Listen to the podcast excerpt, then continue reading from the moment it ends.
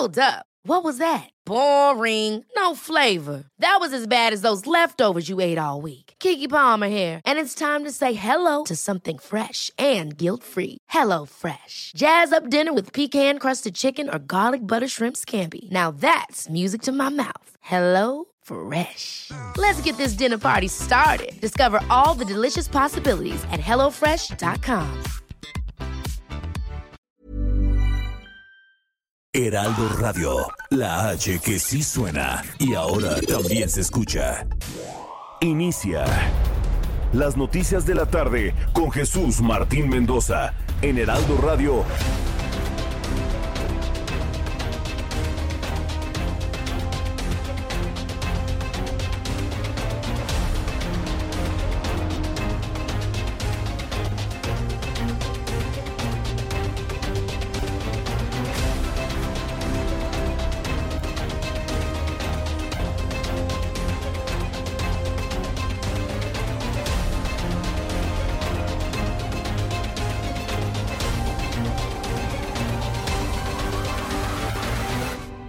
6 de la tarde en punto, hora del centro de la República Mexicana. Bienvenidos, muy buenas tardes. Iniciamos el Heraldo Radio con toda la información importante de este día, hoy martes 10 de noviembre del año 2020. Súbale el volumen a su radio que le tengo la información más importante hasta este momento.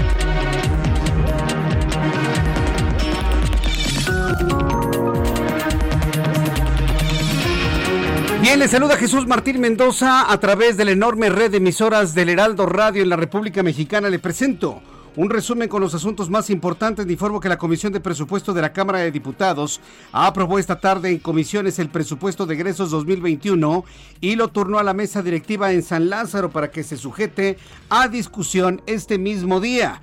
Esto fue lo que dijo Fernando Galindo, diputado del Revolucionario Institucional. Las modificaciones que se proponen al proyecto original del Ejecutivo son marginales, pero claramente tienen un solo objetivo,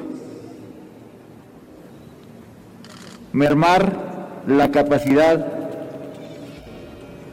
de los organismos autónomos, principalmente del Poder Judicial y del Instituto Nacional Electoral. En ese sentido, el dictamen que están proponiendo a consideración de esta Comisión de Presupuesto mantiene las mismas características del proyecto original. Parecen padrecitos, ¿no? Dentro de una catedral dando la bendición, ¿no? Híjole, lo, que es la actuación de la política mexicana. Bueno, finalmente eso fue lo que se comentó sobre el asunto de la Comisión de Presupuesto de Cámara de Diputados. ¿Usted le entendió algo? ¿Le entendió algo? Yo tampoco, ¿eh? Nada, absolutamente. En absoluto. Bueno, pues así se las gastan. Le voy a tener todos los detalles de esto en los próximos minutos aquí en el Heraldo Radio. También le informo que el secretario de Salud, Jorge Alcocer, sí, no sé si usted sabía que el secretario de Salud se llama Jorge Alcocer, ¿lo conocía? Apenas nos estamos enterando de que él es el secretario de salud, informó que la pandemia en coronavirus de, la, de coronavirus se encuentra bajo control en las 32 entidades del país. ¡Mentira! Eso es una mentira, Alcocer. Es una mentira. Y yo no me voy a prestar como Jesús Martín Mendoza a, a decir mentiras. Y ahí usted compáreme si quiere usted con Jorge Ramos o con, con, cualquier periodista en los Estados Unidos que le canceló la transmisión a Donald Trump porque son mentiras. Yo no tengo tampoco por qué mentirle al público. No es cierto, no está bajo control el COVID-19, es una mentira al coser. Dice, pese a que hace un par de semanas la emergencia se complicó en nuestro país, ¿quiere usted escuchar cómo miente Jorge Alcocer? Estas son las mentiras del secretario de Salud, escúchelo usted. Nos dan de principio una buena noticia de que estamos en control de la epidemia. Hubo algunos días, semanas en que esto se eh, volvió un poco más eh, complicado, pero estamos ya en ese camino hacia abajo y las buenas noticias incluyen desde luego en las 24, en las 32 entidades federativas, lo cual va a ser... Eh, expuesto claramente en sus indicadores, los cuatro principales indicadores que sostienen, sustentan este buen camino y del cual desde luego el llamado es a seguir trabajando en ello. Mentirosos consuetudinarios es lo que son, no es cierto. Yo le he presentado esto, pero para exhibir a Jorge Alcocer. No porque Jesús Martín y este espacio de noticias avale las mentiras. Nosotros ya no vamos a avalar las mentiras de otros, no tenemos por qué ser caja de resonancia de otros mentirosos. De ninguna manera. Ningún país del mundo tiene bajo control el COVID-19. Mucho menos un país tan tercermundista por su gobierno y su política como es México. No mientas al coser. Y ya te hablo de tú y con minúsculas. No mientas al coser. Nadie tiene controlada la pandemia de COVID en el planeta. Y ustedes no han hecho nada. Usted se la pasa dormido a esta hora de la tarde. Y se lo digo así, claro y de frente. A mí no me gusta que estos funcionarios estén mintiendo y mucho menos que estén utilizando nuestros espacios noticiosos para difundir mentiras. Es un asunto de, de congruencia, es una objeción de conciencia. Lo transmito para exhibirlo, no para estar avalando una mentira. Ningún país del mundo ha podido controlar el coronavirus, ninguno y menos un país del tercer mundo en su política, como son ustedes, Alcocer. No mientas, Alcocer. La bancada del Partido Acción Nacional en el Senado de la República anunció que denunciará a Manuel Bartlett, el titular de la Comisión Federal de Electricidad, por supuestos daños al erario en la renegociación de los contratos para el uso de gasoductos por parte de compañías privadas. Esto fue lo que dijo la senadora Xochitl Gálvez. ¿Dónde está el ahorro? Esa es la pregunta. Eh, hubo una incapacidad absoluta para eh, de parte de Manuel Bartlett y compañía para llevar una negociación adecuada. Este, y por lo tanto, estaremos haciendo una serie de acciones.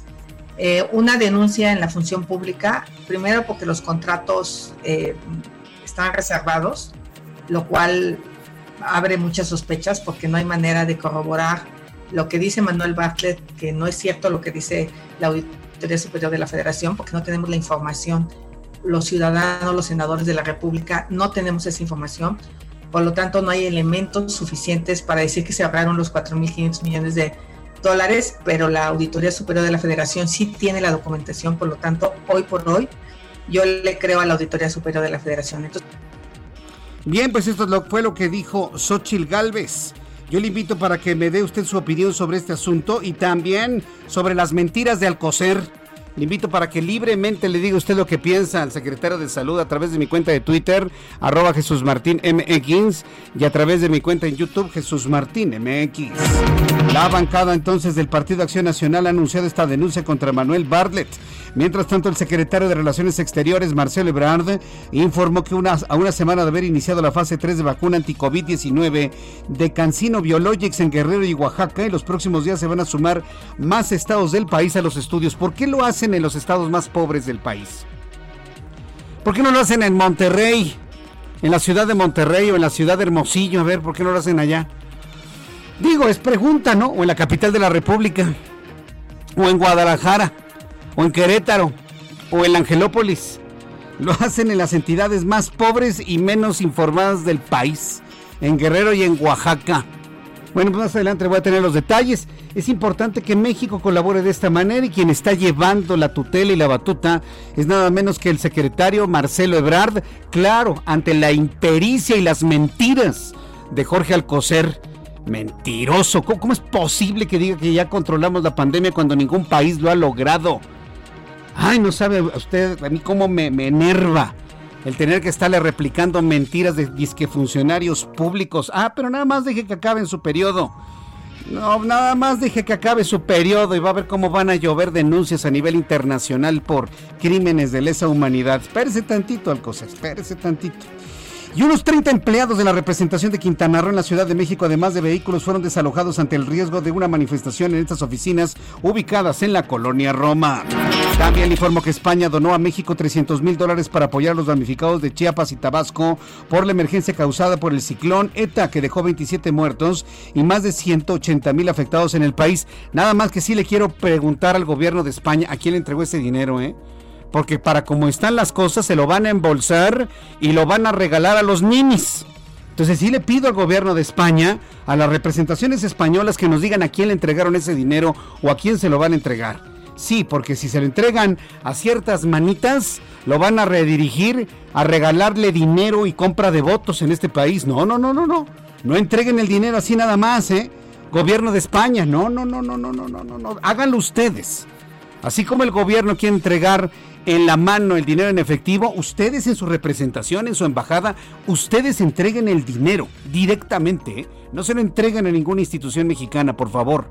Y se lo estamos pidiendo al gobierno español. Yo sé que me escuchan, representantes diplomáticos españoles. Yo sé lo que les digo, no vayan a cometer el error de entregarlo a una instancia hacendaria mexicana, no lo hagan, no lo van a ver el dinero. ¿Quieren ustedes ayudar a Chiapas?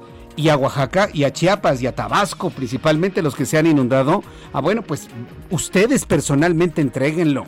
Si quieren que ese dinero se convierta en agua, en alimentos, en cobijas, en ropa, ustedes mismos compren la ropa y las cobijas y entreguenlas personalmente. Yo sé lo que les digo. Porque hoy se oye muy bonito entregar 300 mil dólares para el apoyo a Chiapas y Tabasco. Y otra cosa tremenda va a ser que ni los chiapanecos ni los tabasqueños hayan recibido ni un centavo de lo que ustedes con tanto esfuerzo están enviando.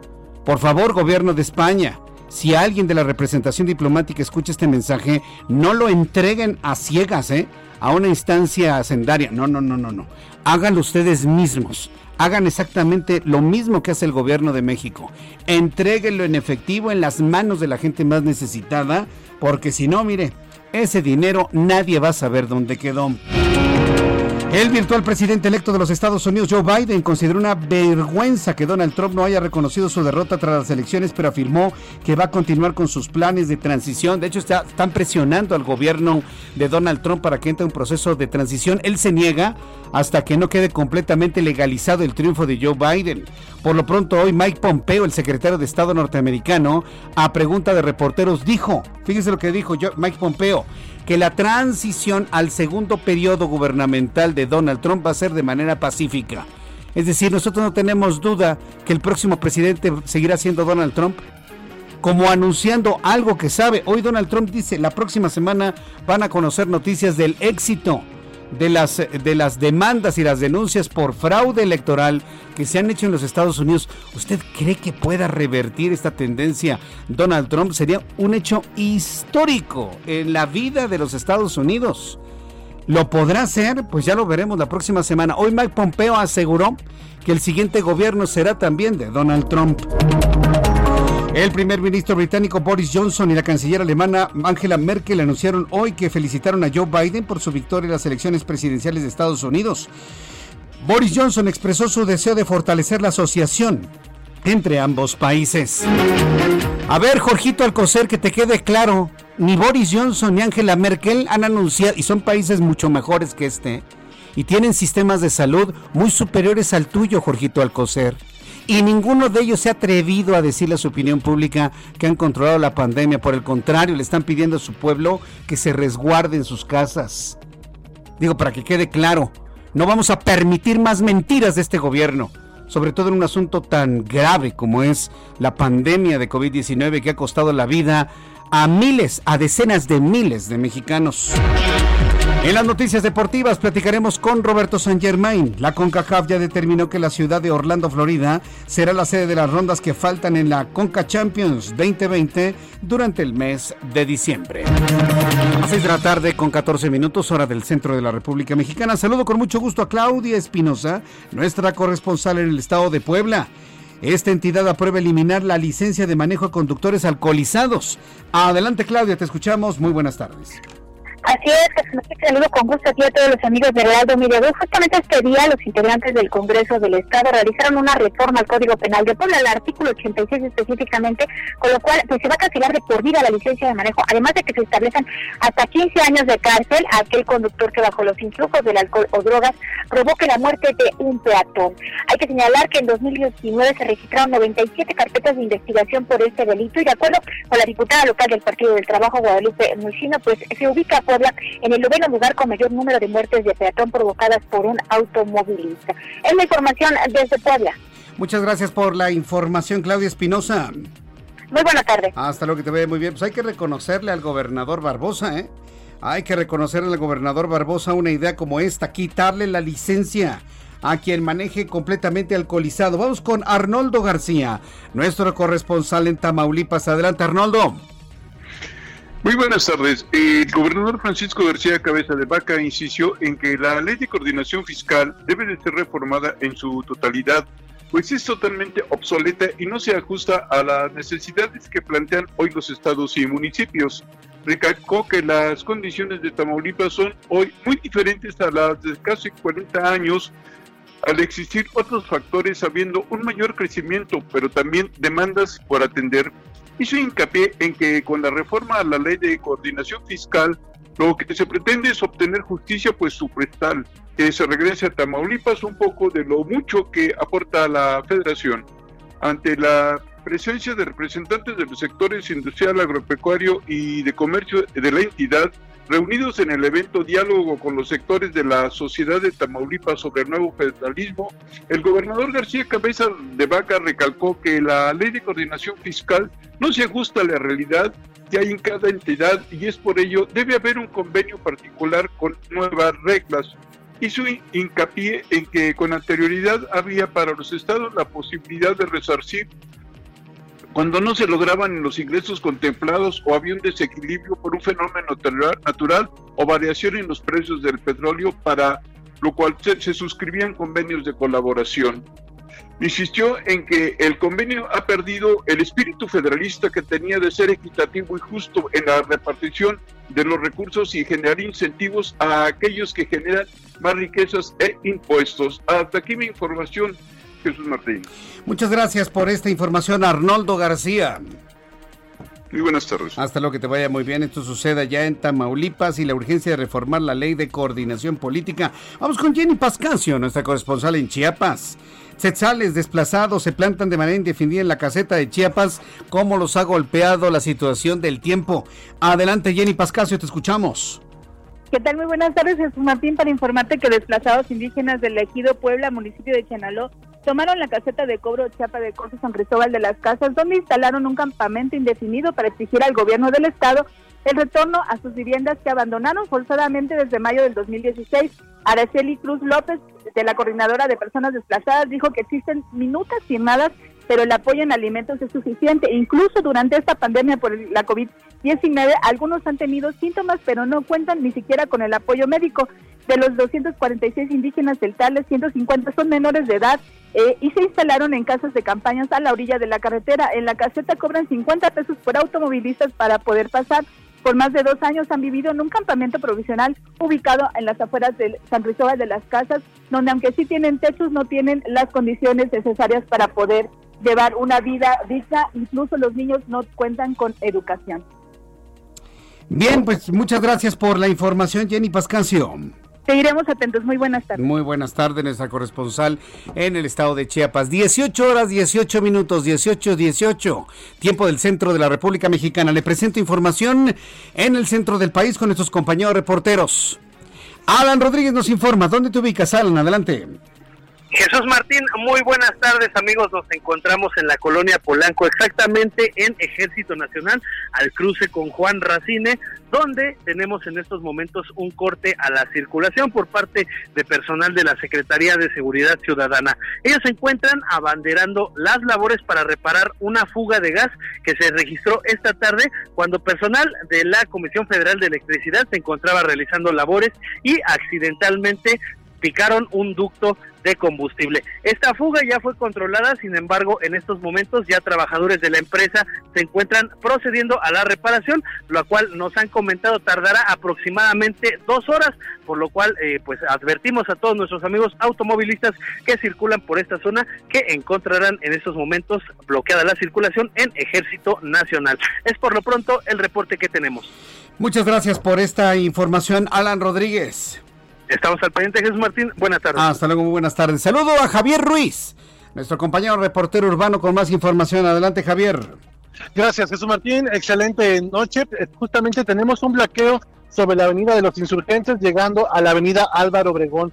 Hasta este punto, Jesús Martín, han llegado cerca de 100 ciclistas que están exigiendo principalmente pues a la CETRAVI, a la Secretaría de Movilidad, principalmente pues eh, que está a cargo de las lesiones de un joven que se llama Mario, un ciclista que fue atropellado el pasado 6 de noviembre justamente en el eje 2 norte. De ellos, en un instante llegaron a la avenida de los insurgentes, justamente al cruce con el eje 2 norte, donde bloquearon, incluso pues un automovilista de nacionalidad extranjera, pues eh, lo que dicen ellos es que le aventaron el vehículo y ellos pues eh, comenzaron a romperle los cristales. Esta persona pues fue trasladada justamente ya al Ministerio Público para que pues levante su denuncia mencionar que posteriormente se trasladaron a la zona del circuito y ya en estos momentos han llegado a la avenida de los insurgentes. Ellos físicamente están exigiendo pues de que el conductor de este camión pues se haga responsable. Lo que tenemos también pues afectada la circulación justamente de insurgentes en ambos eh, sentidos. Lo que podemos observar que también las unidades del Metrobús pues ya se tuvieron su paso y prácticamente todas las personas pues están pues justamente ya bajando de estas unidades para caminar en dirección hacia la avenida Chapultepec. En ambos sentidos la circulación totalmente pues eh, complicada, cerrada, hay que tomar como alternativa el eje 2 poniente la avenida Monterrey y también el eje 1 poniente la avenida Cuauhtémoc para evitar este tramo de la avenida de los insurgentes. De momento, Jesús Martín, el reporte que tenemos. Gracias por esta información, Javier Ruiz. Estamos atentos, hasta luego. Hasta luego, y me da mucho gusto saludar a nuestro querido compañero y amigo Israel Lorenzana. Adelante, Israel, muy buenas tardes. Jesús Martín, muchísimas gracias, el gusto es mío. Y efectivamente tenemos información para los automovilistas que se desplazan a través del paseo de la reforma desde la zona de la glorieta de Colón y prácticamente hasta la escuela de luz, la circulación aceptable esta tarde, Jesús Martín. En donde hay algunos asentamientos, es en el sentido opuesto, a la altura de la avenida de los insurgentes, lento cambio de luces en los semáforos, pero no hay que abandonar esta arteria, ya que superando este punto, Jesús Martín, la circulación mejora. Si requieren de alguna alternativa, avenida Chapultepec puede ser una muy buena opción esta tarde-noche para incorporarse a calle del centro histórico. Hace unos minutos, Jesús Martín, estábamos checando el centro de acopio que se ubica en la calle de Berlín 33. Allí está la casa de representación de Tabasco y está funcionando desde las 9 de la mañana y será hasta las 8 de la noche. Hemos visto, por suerte, Jesús Martín, una muy buena participación de la gente. Hacemos un llamado, por supuesto, para que apoyen, para que ayuden a nuestros hermanos en Tabasco. Están recibiendo productos no perecederos, productos de higiene personal y, por supuesto, también productos de limpieza. Así que ahí el llamado, esta es la colonia Juárez, te reitero, Berlín 33 Ahí pueden llevar todas sus aportaciones, Martín, y por supuesto la gente de Tabasco se los va a agradecer. Es la información que te tengo. Muchas gracias por la información, Israel Lorenzana. Hasta luego. Hasta luego, que te vaya muy bien. Nuestro compañero reportero urbano, así como todos ellos, están informándole por dónde sí y por dónde no debe circular. Ya son las 6 de la tarde, con 23 minutos hora del centro de la República Mexicana. Así concluimos nuestro resumen de noticias. Un poco más adelante, después de los anuncios, con mi compañero Abraham Arriola, le vamos a informar lo que sucedía un día como hoy, 10 de noviembre, en México, el mundo, en la historia. Pero antes quiero adelantarle que después de los mensajes vamos a hablar sobre el asunto del presupuesto 2021.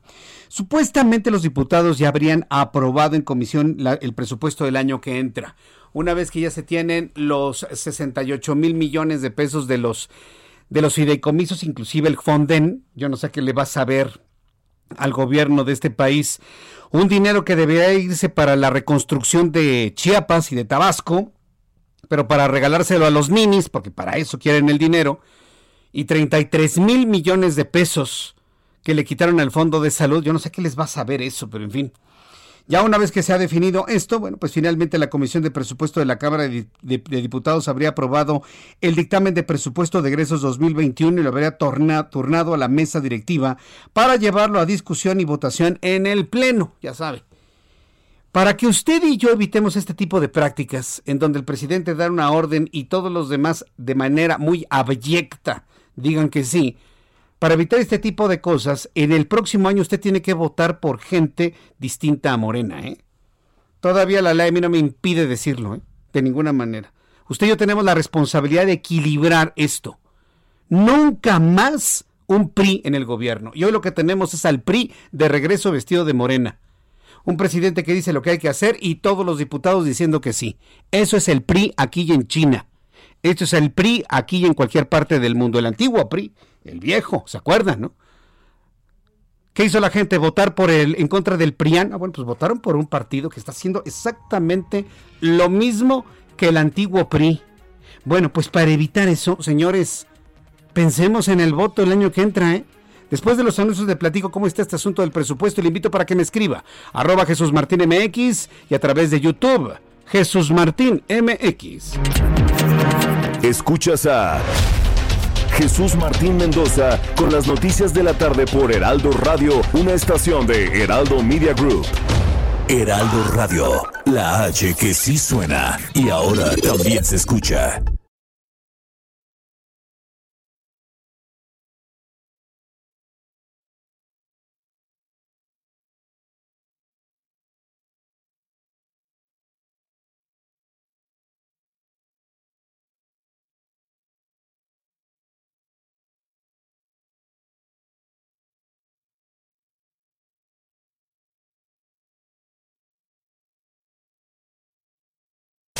Heraldo Radio.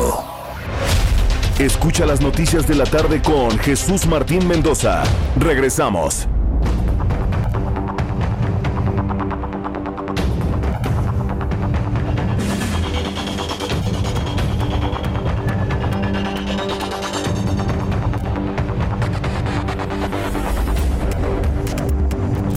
Son las seis y media, las seis de la tarde con 30 minutos, hora del centro de la República Mexicana. Bueno, pues me da mucho gusto saludar a todos nuestros amigos que se están uniendo a esta hora de la tarde. Gracias por seguirnos, comentarnos. Vamos con las noticias. Me están pidiendo que qué es lo que va a pasar con el clima durante las próximas horas.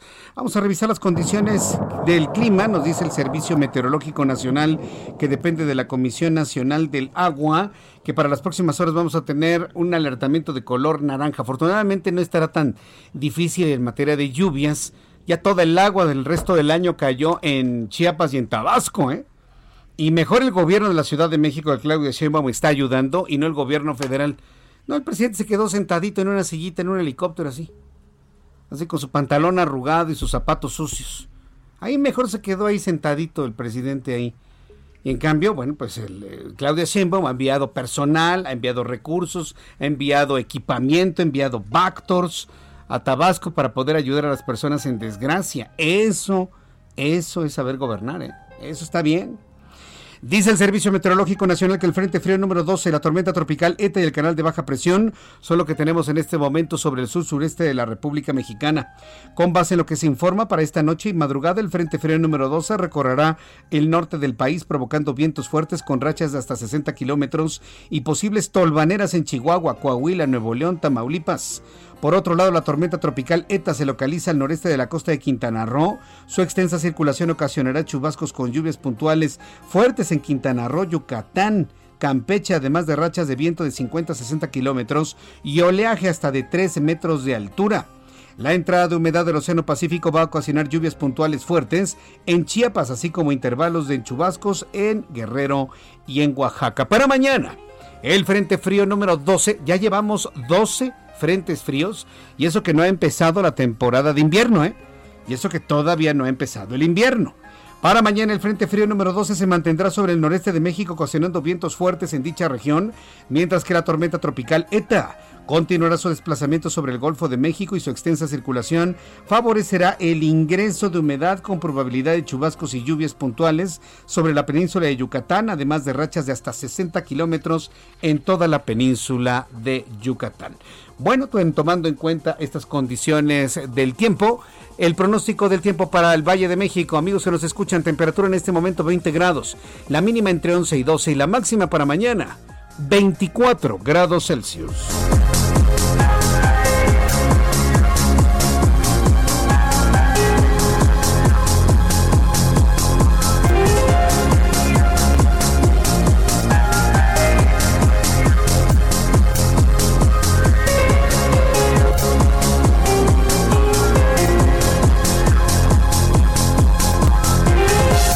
Las 6 de la tarde con 33 minutos, las 6 de la tarde con 33 horas del centro de la República Mexicana. Escucha usted el Heraldo Radio en toda la República Mexicana. Quien le habla, soy Jesús Martín Mendoza. Me da mucho gusto saludarles, sobre todo a las personas que por primera vez nos escuchan. Y esto lo comento de manera regular, porque todos los días hay nuevo auditorio que se suma a este programa de noticias. Y créame que para nosotros, para mí, para nosotros, a nombre de este enorme equipo de profesionales de la información, es una enorme responsabilidad que todos los días haya personas que digan, ay, bueno, voy, a escuchar a este señor con las noticias todas las tardes. Habrá quienes no les guste, hay personas que no les gusta y porque no les gusta lo oyen todas las tardes y terminan convirtiéndose en grandes seguidores y yo se los agradezco de verdad infinitamente. Entonces, a todas las... Iván Salas, ¿no? No nos puede, ya hizo como cinco cuentas distintas, lo he bloqueado cinco veces y ha hecho como cinco o seis cuentas distintas, y ahí lo tenemos para que vea. ¿Cómo se llaman? Admiradores de Closet. Sí, y, Iván sigue en el closet, por supuesto. no es cierto, Iván. te, doy la bienvenida. Acuérdate, ¿eh? Empiezas a insultar y te vas, ¿eh? Aquí digo, podemos discrepar, podemos leer opiniones inteligentes, pensadas, fundamentadas, pero insultos, ahí sí no, y te vas, ¿eh? Entonces ahí está nuestro Chairo de todos los días, ¿no? Iván Salas, te damos la bienvenida. Por supuesto a todos nuestros amigos que nos escriben aquí en nuestra plataforma de YouTube, Jesús Martín MX, y a través de Twitter, arroba Jesús Martín. Hoy es 10 de noviembre, vamos a escuchar a mi compañero Abraham Arriola, quien ya se hizo una investigación de lo que sucedía un día como hoy en México, la historia y el mundo. Abraham Arriola. Amigos, bienvenidos. Esto es un día como hoy en la historia 10 de noviembre. 1619, René Descartes o René Descartes, como gustes decirle, tiene un sueño el cual le inspira sus meditaciones metafísicas. En 1989, en Alemania, los civiles berlinenses acaban con el derribo del muro de Berlín. En 1997, el cuadro El sueño del pintor español Pablo Picasso es subastado por 7 mil millones de pesetas. Mm, yo no puedo ni vender un mazapán de a 3 por 10. 2007. El rey de España, Juan Carlos I, increpa al dirigente venezolano Hugo Chávez con la expresión ¿Por qué no te callas? En la cumbre iberoamericana de jefes de Estado ocurrida en Santiago de Chile. Estuvo buenísima, ¿te acuerdas?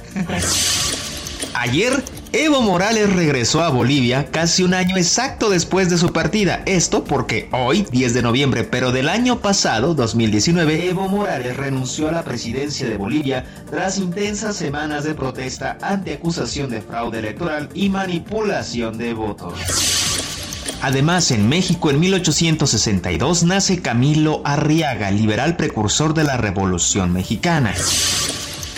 Y en 1901 nace en San Juan Bautista, hoy Villahermosa, Tabasco, José Gorostiza, poeta, autor de Muerte sin fin. Además, hoy es el día no oficial del inodoro en Japón. Y en Argentina es el Día del Dibujante, fecha que se celebra desde los años 40. En el País Vasco es el Día de la Memoria. En Perú es el Día de la Biblioteca Escolar y por parte de las Naciones Unidas es el Día Mundial de la Ciencia para la Paz y el Desarrollo. Y de mi parte es el Día Mundial para decirle te quiero a esa persona especial. Ay, qué romántico estoy hoy. Amigos, esto fue un día como hoy en la historia. Gracias. Muchas gracias, Abraham Arreola. Nunca había escuchado algo tan extraño, ¿no? Día del inodoro en Japón. Bueno, Sí, los japoneses, estos japoneses. Bueno, nada más ponte a pensar, Orlando. ¿Qué sería del mundo sin inodoros? A ver, nada más. Imagínate nada más. Y qué bueno que no volamos, ¿no? Pues sí.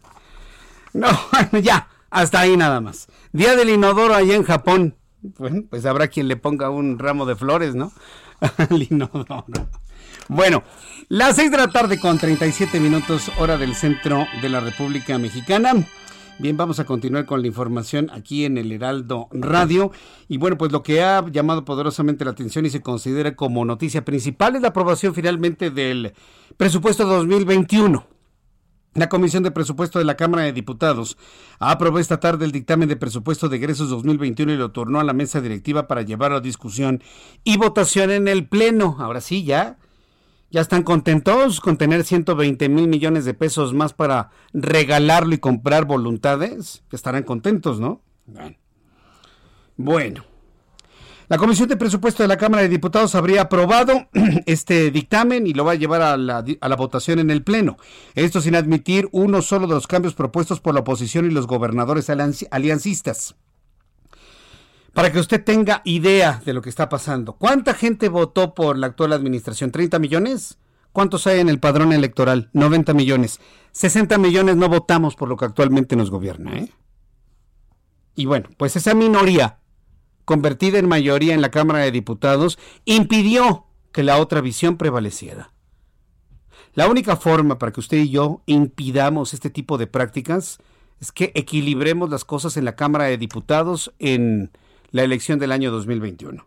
Es la única forma. vote por quien quiera, pero equilibre las cosas. O va a volver a votar por Morena pensando que le van a regalar dinero y lo van a dejar robar. Sí, así como lo oye, así se lo dije. ¿O va a volver a votar por Morena para pensar que le van a dar triple pensión a su abuelita? Que lo van a dejar borrar, eh, este, robar y que se va a vengar de los ricos. ¿Va a volver a hacer eso?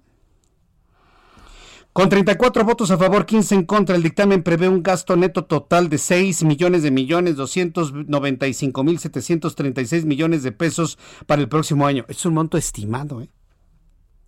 Si vuelve a subir la pandemia y se vuelve a paralizar la economía, yo no sé de dónde van a sacar esta cantidad de dinero. 6 millones de millones. Hablan, hicieron un presupuesto estos señores como si no existiese la pandemia, como si no hubiese existido la paralización económica. Son unos irresponsables, ¿saben?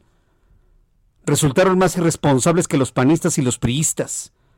Porque hicieron un presupuesto sin considerar que la economía, no de México, sino del mundo, está paralizada por una pandemia, por una enfermedad. Son ustedes unos irresponsables. ¿De dónde sacan que el país va a poder acumular 6 millones de millones de pesos? Cuando la mitad de la población no tiene trabajo y la otra mitad le redujeron el sueldo. De, verdad, ¿dónde tiene la cabeza? Con recortes a 2.184 millones en conjunto al Poder Judicial, de 1.130 millones, al INE 870 millones, a la Fiscalía General de la República y 71 millones, al INAI 13.4 millones, al Tribunal Federal de Justicia Administrativa de 23 millones. No tienen idea, ¿eh? Vamos con el diputado priista Fernando Galindo, quien habló sobre este asunto. Nosotros tenemos para el próximo año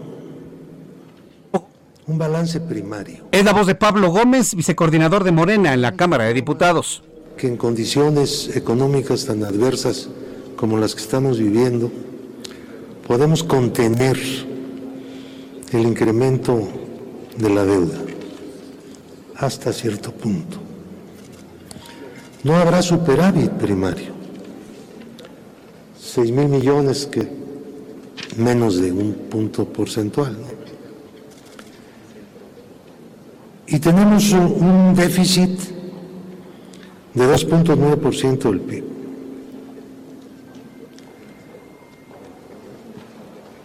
No,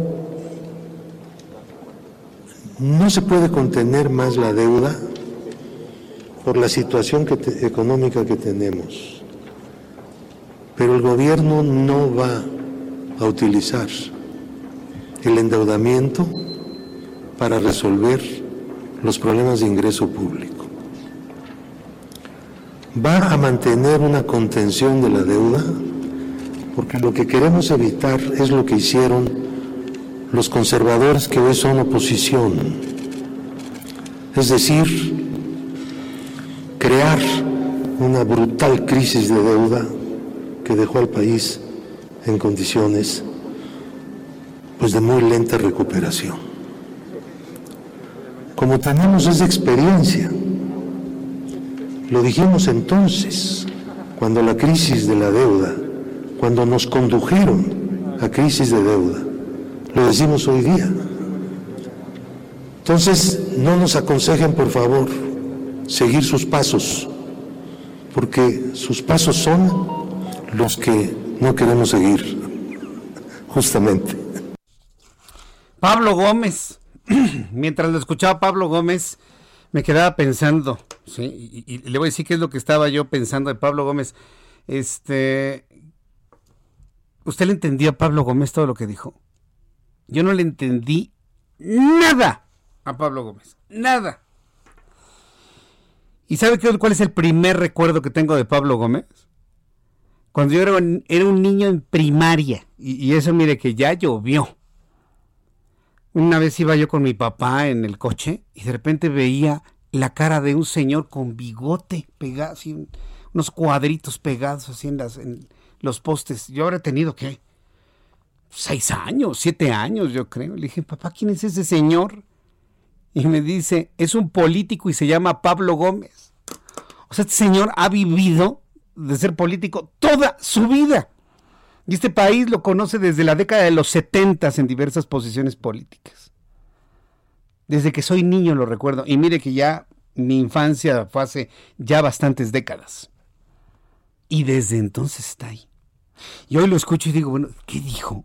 No le entendí nada. Perdón, Pablo Gómez, no le entendí nada de lo que usted dijo.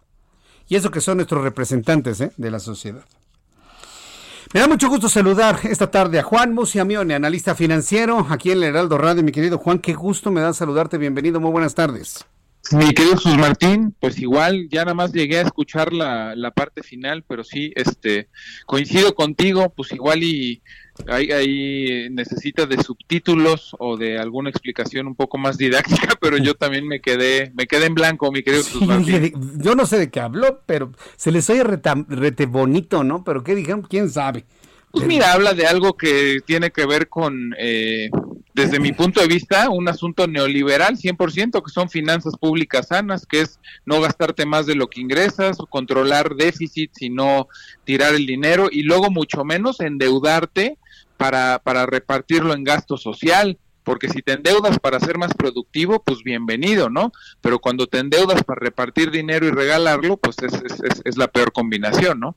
Pero pues caray, oír ese discurso de parte de Pablo, este, me, me, me encantaría oírlo completo para poder emitir un juicio, la verdad, pero es, es un poco lo que alcanzo a interpretar, mi querido Jesús Martín. Sí, no, la verdad es que luego los políticos hablan de una forma tan oscura que yo no entiendo cuál es la razón, o, o esa es la razón, ¿no? Para que nadie les entienda, ¿no?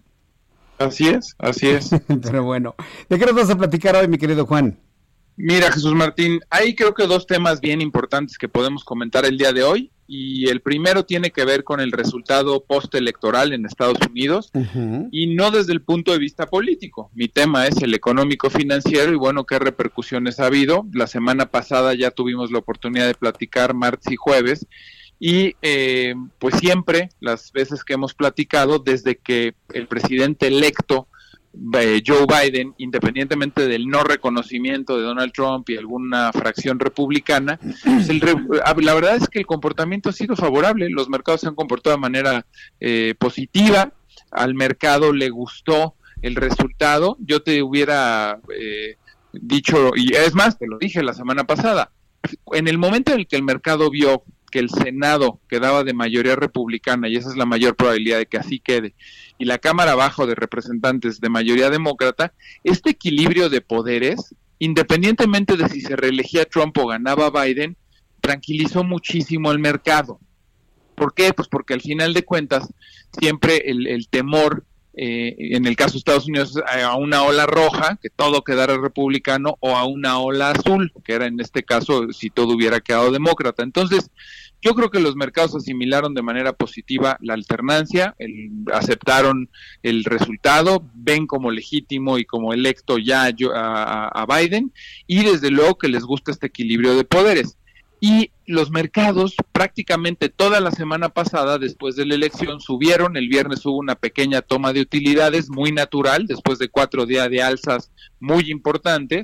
Y lo que va de esta semana también el comportamiento ha sido favorable, pero se da un cambio bien, bien interesante lunes y martes de esta semana, Jesús Martín. Cuando Pfizer anuncia la probabilidad de que ahora sí la vacuna esté disponible muy pronto para combatir el COVID, hay un cambio en la percepción del mercado y los inversionistas lo que están buscando es decir, ahora nos vamos a salir de esas empresas que fueron tan favorecidas por la pandemia, pensemos en Zoom, en Microsoft, en Apple, en Amazon, estas empresas que no solo no sufrieron durante la pandemia, sino que estas tecnológicas se beneficiaron, Netflix, Twitter, Google, etcétera, y ahora que ya va a estar la vacuna disponible, ahora sí, ¿por qué no nos volteamos a ver a las energéticas, a las aeronáuticas, a las relacionadas con el turismo, líneas de cruceros, etcétera, etcétera? Entonces, ¿qué ha estado pasando en los últimos dos días? que la gente está cambiando estas acciones de Apple, Microsoft, Google y Netflix por acciones de American Airlines, eh, Exxon, Texaco,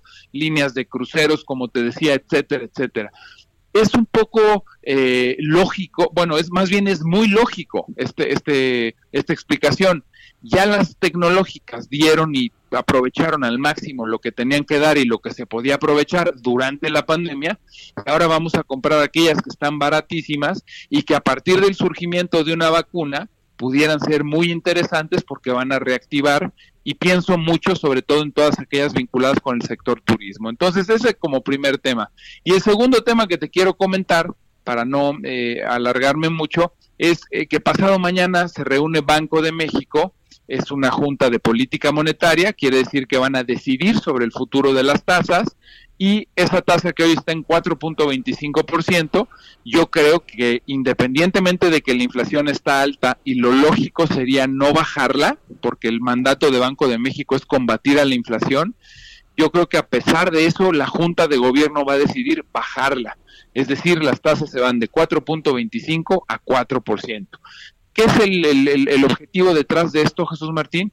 Abaratar el costo del dinero y buscar apoyar a una economía que está eh, pues muy, muy rezagada, que está padeciendo muy severamente los efectos de la pandemia, eh, que está sufriendo en demasía. Y bueno, pues lo que haces es tratar de apoyar a los créditos al sector productivo y al costo del dinero a través de bajar la tasa de interés y eso por, eh, yo creo que va a ser el argumento finalmente que utilizará la Junta de Gobierno para que este jueves la tasa se baje a 4%.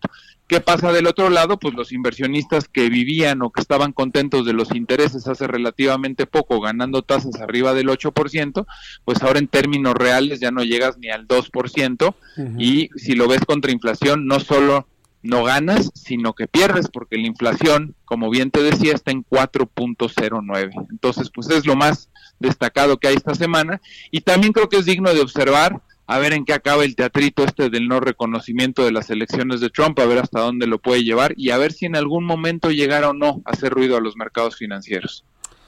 Bien, pues eh, vamos a ver de qué manera todo esto este, sustenta a los mercados luego del nerviosismo eh, postelectoral. ¿Tú, cómo sientes el efecto postelectoral en todo esto, este, mi querido Juan? ¿Tiene alguna inflación? ¿Ha bajado un poco el nerviosismo? ¿Tú cómo lo estás viendo, hablando del, del postelectoral en Estados Unidos? Sí, sí, sí, sí, lo veo en lo que a mí me toca analizar. Sí, muy, muy tranquilo. Veo que el mercado está prácticamente ignorando la posibilidad de que hubiera una elección fraudulenta y que hubiera efectivamente cosas que impugnar y que esto pudiera revertir el resultado. Eh, yo te diría para no eh, cantinflear y ser muy concreto, veo mercados muy tranquilos aceptando y asumiendo que el próximo presidente es ya Joe Biden y tranquilos también con la conformación de Cámara Alta y Cámara Baja. Bien, mi querido Juan, danos por favor tu cuenta de Twitter para que el público entre en contacto contigo, quien tenga alguna duda, algún comentario, alguna solicitud de orientación desde el punto de vista patrimonial. ¿A dónde te pueden escribir, estimado Juan? Claro que sí, mi querido Jesús Martín, estoy a sus órdenes en arroba Juan S. Musi y como siempre con el gusto de poder ayudarlos a tomar decisiones patrimoniales, decisiones que tienen que ver con dinero, con economía, con finanzas, en la parte personal, en la parte de negocios arroba Juan S. Musi, mi querido Jesús Martín. Arroba Juan S. Musi. Mi querido Juan, como siempre, muchísimas gracias por tu participación. Cualquier cosa volvemos a entrar en comunicación contigo. Nos escuchamos el martes que entra. Gracias. Un placer, mi querido Jesús Martín. Cuídate mucho. Un abrazo fuerte. Te agradezco muchísimo. Gracias, Juan. Juan, nuestro querido amigo, analista financiero del Heraldo Radio, Juan S. Musi. Son las 6 de la tarde con 53 minutos hora del centro de la República Mexicana. Quiero anunciarle, mucha atención con esto, para nuestros amigos que están en YouTube. Hoy vamos a tener un YouTube un poquito irregular debido a un problema técnico con el dispositivo. Por si se llega a cortar, yo le invito para que vaya directamente a radio. Quiero informarle que al ratito, un poco más adelante, voy a platicar, voy a conversar con la doctora Elizabeth Martínez Pols. Ella es nutrióloga.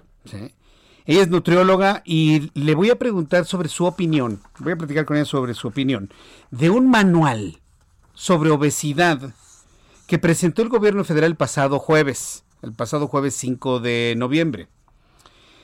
Eh, en donde e, este manual, por así decirlo, cómic, ¿sí? lo hizo uno de estos, de esta bola de, moneros abyectos que orbitan Andrés Manuel López Obrador. Y lo vuelvo a decir, se los digo en su cara. Estos moneros abyectos, estos disque, disque disque con minúsculas periodistas de la pluma, y uno de ellos le dicen el fisgón, se llama Rafael, quién sabe qué, la verdad es que ni vale la pena saber su nombre real. Entonces el individuo, este, este, este abyecto, hace un, un cómic burlándose de las personas con obesidad, mostrando que la obesidad ¿sí? Es una condición elegida y no es cierto. La obesidad de una persona obesa es una persona que necesita ayuda, es una enfermedad. Y se mofa de una manera verdaderamente lamentable y desastrosa de las personas que sufren obesidad y hace dibujos que pueden impulsar a muchos al bullying. Es un, eres un irresponsable, Fisgón, y te lo digo desde aquí. Después de los anuncios, voy a tener un resumen con las noticias más importantes. Vamos a tener a tus compañeros reporteros urbanos, actualización de COVID y, por supuesto, el análisis de este insulso cómic. Escuchas a Jesús Martín Mendoza con las noticias de la tarde por Heraldo Radio, una estación de Heraldo Media Group. Heraldo Radio, la HCL se comparte, se ve y ahora también se escucha. Heraldo Radio, la H que sí suena y ahora también se escucha. Escucha las noticias de la tarde con Jesús Martín Mendoza. Regresamos.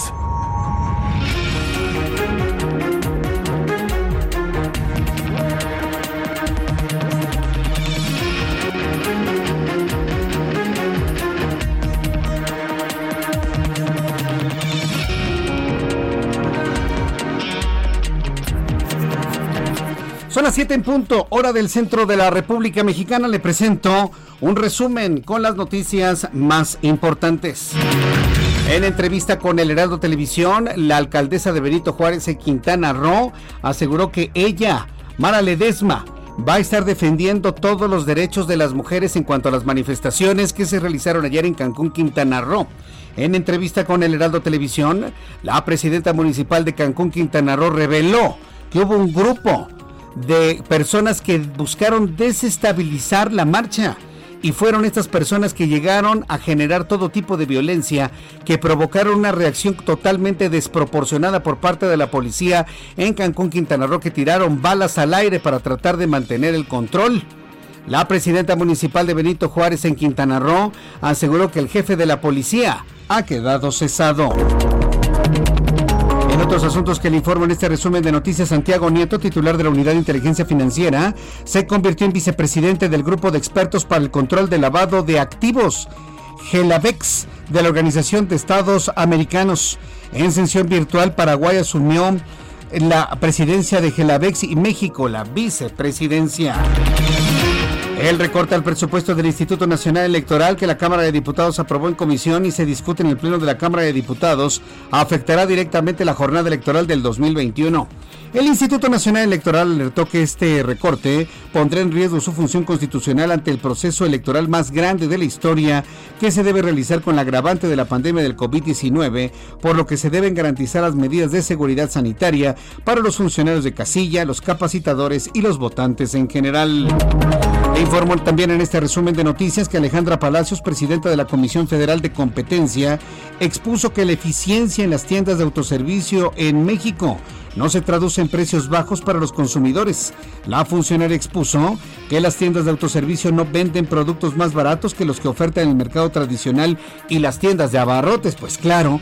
En entrevista con el Heraldo de México puntualizó que una de cada 10 tiendas de autoservicio en el país no tienen un solo competidor en su área de influencia. Detalló que si hubiera más competencia, veríamos precios mucho más bajos. Le informó que a raíz del alza de los precios de mano de la obra agua, maíz, combustibles, transporte, papel, refacciones a partir del 1 de diciembre, el costo de la tortilla subirá en más de 110 mil negocios en el país. No que primero los pobres, presidente López Obrador.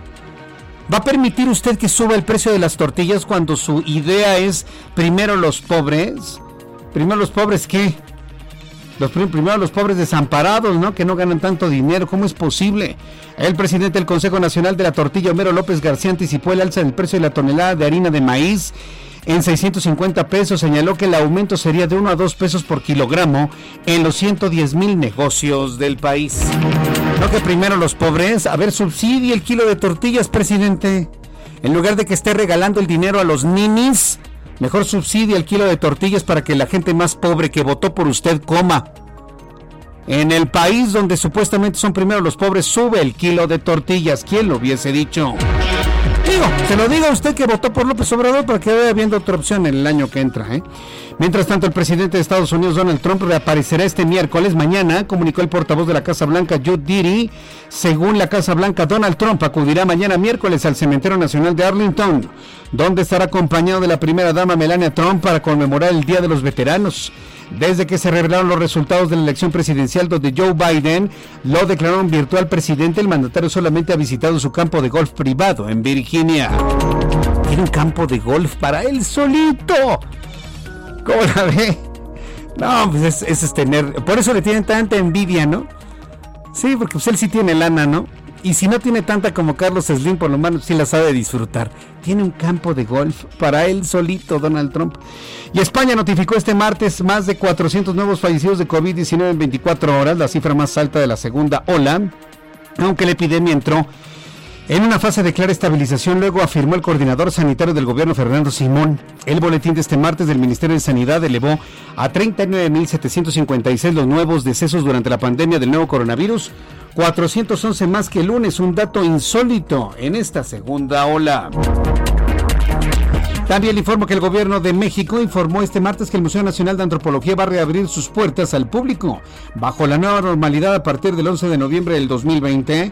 A través de la página de la Secretaría de Cultura se detalló que el ingreso será de martes a sábado en horario de las 10 a las 5, de 10 de la mañana a 5 de la tarde. Por otra parte, el director general del INA Diego Prieto Hernández reiteró que en estos meses de contingencia sanitaria, el museo ha trabajado atendiendo sus actividades esenciales, ineludibles e indispensables como el cuidado de las eh, colecciones y el mantenimiento de las instalaciones. Estas son las noticias en resumen. Le invito para que siga con nosotros. Le saluda Jesús Martín Mendoza.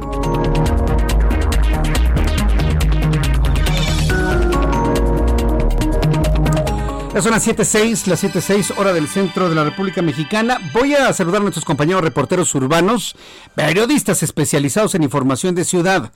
Empiezo con Alan Rodríguez. Adelante, Alan, ¿en dónde te ubicas? Adelante.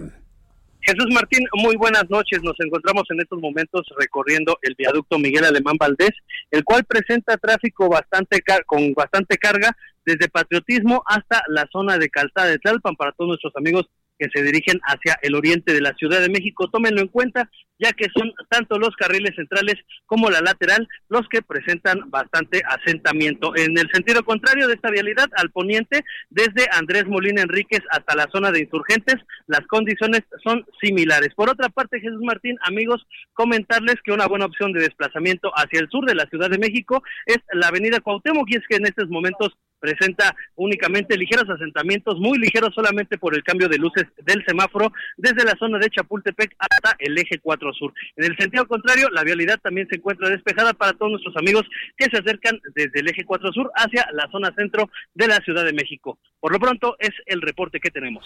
Muchas gracias por la información, Alan Rodríguez. Continuamos al pendiente, buenas noches. Javier Ruiz, ¿en qué punto del Valle de México te encuentras? Adelante, Javier.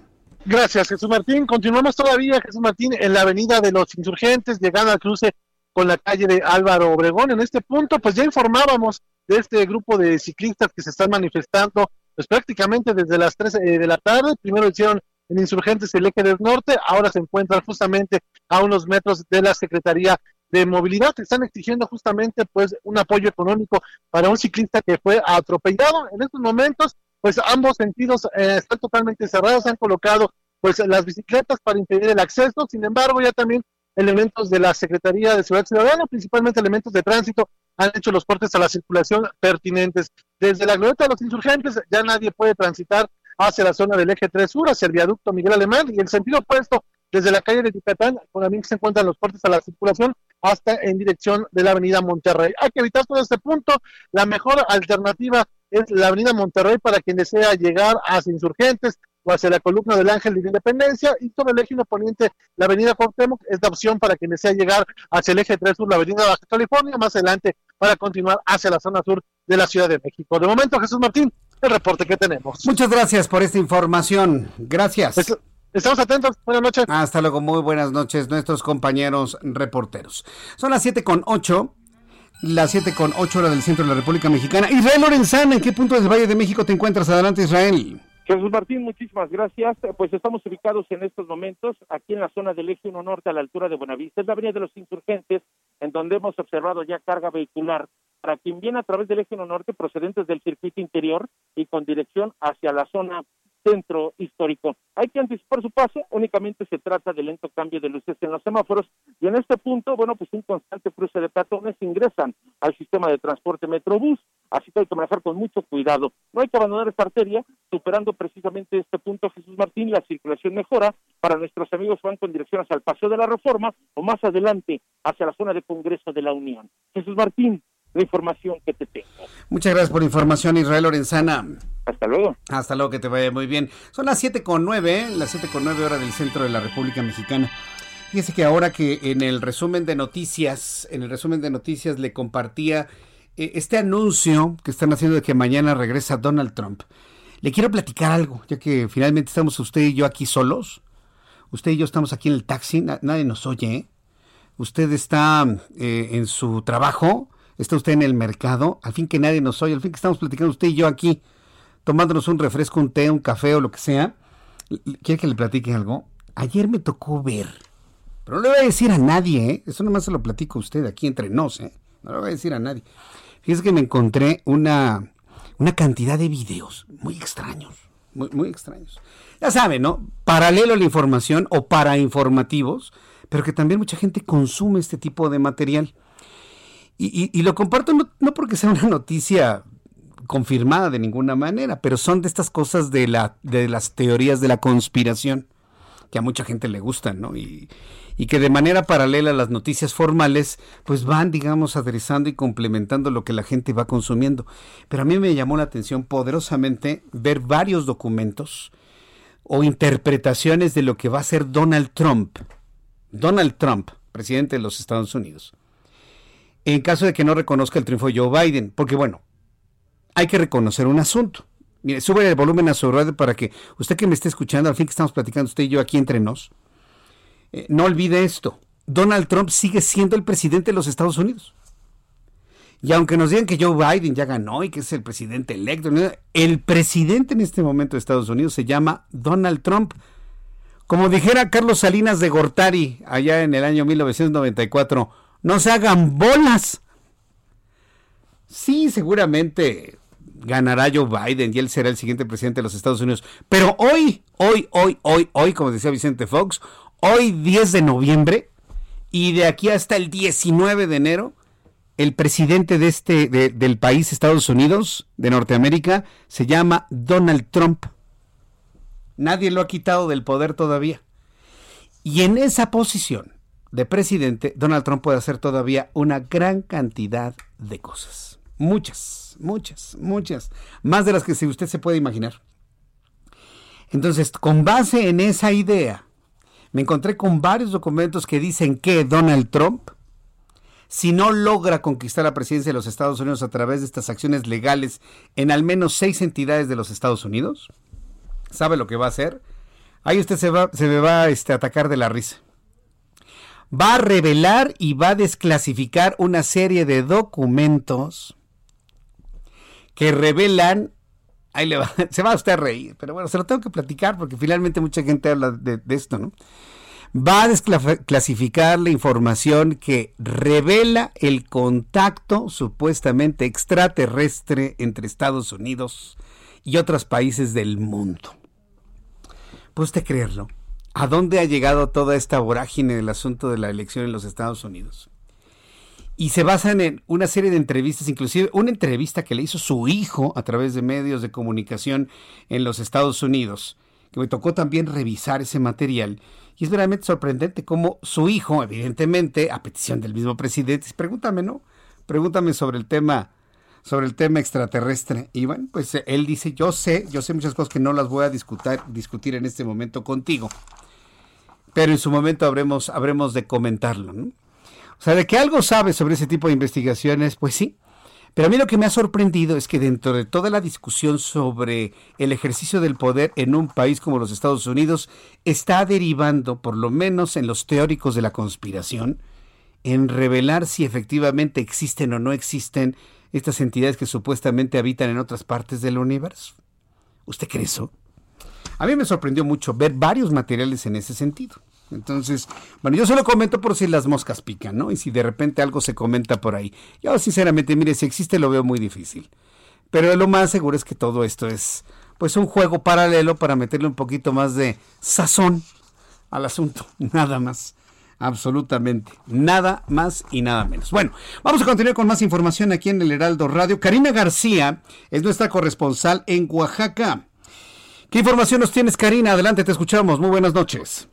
Muy buenas noches, Jesús Martín. Informarte que la ciudad eh, de Oaxaca fue premiada como el mejor destino de escapada urbana, líder en México y América Central en los World Travel Awards 2020, considerados como los Oscars de la industria turística mundial. Al respecto, el gobernador del estado, Alejandro Murat Hinojosa, declaró que en Oaxaca se trabaja para construir las condiciones necesarias para recibir el turismo, toda vez que esta actividad representa la fuente de empleo para las familias oaxaqueñas que se dedican a la producción artesanal, a la prestación de servicios de hospedaje, alimentación y transporte. En este sentido, eh, pues aseveró que en los cuatro años de su gobierno las acciones se han orientado en acrecentar y fortalecer esta actividad esfuerzos que han permitido, dijo, que Oaxaca esté considerada dentro del ranking de las entidades más seguras del país, generando con ello la confianza entre los visitantes. Comentar, comentarte, Jesús Martín, auditorio, que la capital oaxaqueña contendió con ciudades de Vietnam, Italia, Tailandia, Japón, India y Polonia y destinos mexicanos como San Miguel de Allende y la Ciudad de México, entre otras ciudades de todas las regiones del mundo,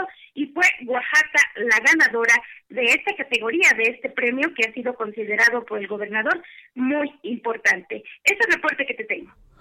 Muchas gracias, Karina. Gracias por la información, Karina. Buenas noches. Hasta luego, muy buenas noches. Karina García, nuestra corresponsal allá en Oaxaca. Me da mucho gusto saludar a Mauricio Conde, corresponsal en Cancún. Adelante, Mauricio, ¿cómo están las cosas luego de la sacapela de ayer? Sí, muy buenas noches. Para el deslinde de responsabilidades, la presidenta municipal de Benito Juárez, Mara Lezama, dio de baja aquí en Cancún al secretario de Seguridad Pública Municipal, Eduardo Santamaría Chávez, luego del zafarrancho registrado en Plaza de la Reforma al reprimirse con uso de armas de fuego, una manifestación contra feminicidios, misma que ciudadanos realizaban frente al Palacio Municipal y donde resultaron lesionados, heridos de bala, dos comunicadores. Al tiempo que finca denuncias penales por estos hechos, la primera autoridad municipal refirió que al igual que el gobernador Carlos Joaquín González, ayer se reunió por la mañana con los representantes de los distintos colectivos que convocaron a la movilización en la que se acordó que no se usaría la fuerza pública contra los manifestantes. Dijo que incluso a la una de la tarde de ayer convocó a reunión a su gabinete encargado de seguridad en la que instruyó personalmente que no debe registrarse ningún hecho de violencia por parte de los elementos de la corporación policíaca que se dirige en sus operaciones bajo el bando único que coordina el gobierno del estado. Por su parte, el gobernador Carlos Joaquín González reprobó los actos violentos en Cancún y dijo que según la información con que cuenta, el director de la Policía Municipal, Eduardo Santamaría Chávez, que ya fue destituido, fue el que dio la orden de disparar al aire cuando la multitud ingresó a las oficinas y causaba daños materiales, dijo, con la finalidad de proteger la integridad de los servidores públicos que ahí laboraban. Mencionó que también intervinieron en los hechos varios policías municipales más, que ya son investigados por la Fiscalía del Estado. Carlos Joaquín reiteró que personalmente ordenó al secretario estatal de Seguridad Pública, Alberto Capella, para que no hubiera ningún tipo de violencia o agresión en contra de los manifestantes. De hecho, él señaló, así se lo manifesté a los representantes de los colectivos participantes en la manifestación. Argumentó que dichas instrucciones se cumplieron en todos los municipios del estado de Quintana Roo, incluidas las oficinas de Vice Fiscalía en Cancún. Se indaga si las mismas instrucciones las dio el secretario Alberto Capella, a su similar en el municipio de Benito Juárez.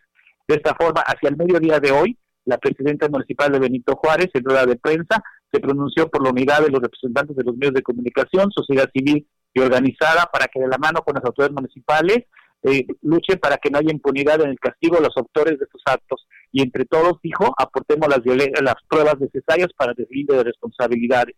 Mara Lezama dijo que había girado instrucciones precisas de no agresiones y que incluso entre los manifestantes se encontraba su propia hija, así como la reportera Cecilia Solís, que resultó lesionada de bala, con quien ella laboró hace muchos años en un medio de comunicación local. Indicó que ha intervenido la Contraloría Municipal, así como el área de Asuntos Internos de la Secretaría Municipal de Seguridad Pública, para deslindar los hechos, independientemente de las averiguaciones que corresponde a la Fiscalía del Estado, toda vez que son hechos graves que constituyen delitos penales.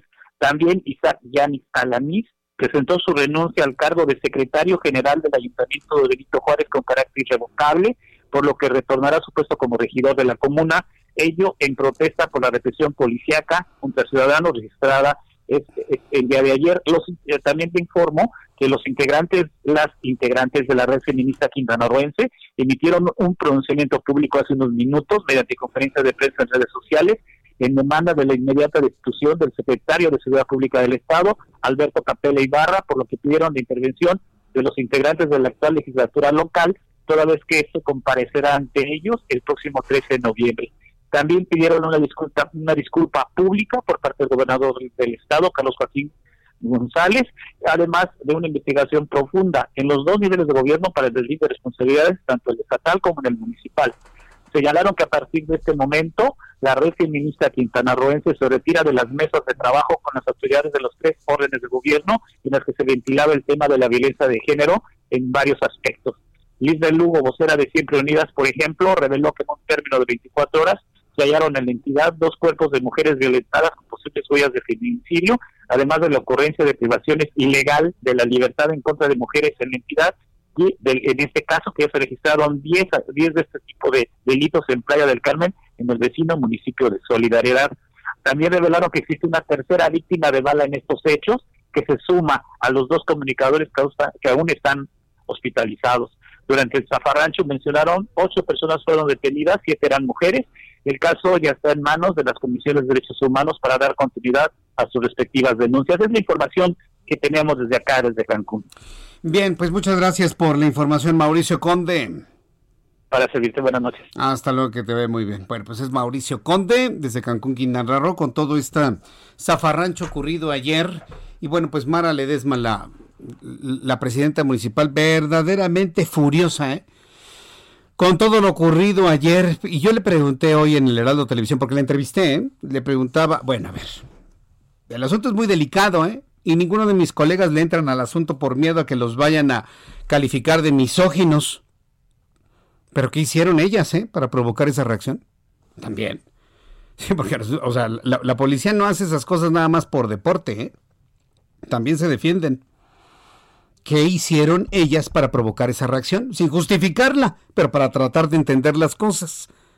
Y la respuesta es que nada. Que lo que pasa es que se involucraron, se mezclaron grupos como los anarcos aquí en la Ciudad de México, para que me entiendan, ¿no? Grupos de anarquistas que llegaron en camiones y que están investigando precisamente de dónde habrían llegado esas personas para desestabilizar la protesta legítima de las mujeres. Y que eso fue lo que ocurrió, que se enfrentaron con la policía y por eso recibieron la orden de disparar al, aire. Bueno, cuando son las 7 con 21, me da mucho gusto saludar a Bernardo Valle, consejero electoral del Instituto Electoral de la Ciudad de México. Le voy a platicar con él después de los anuncios. Voy a platicar con él después de los anuncios para que nos hable sobre aspirantes independientes. ¿Realmente tienen oportunidad los independientes en la elección del año 2021? Se, lo pregunto con toda franqueza. ¿eh?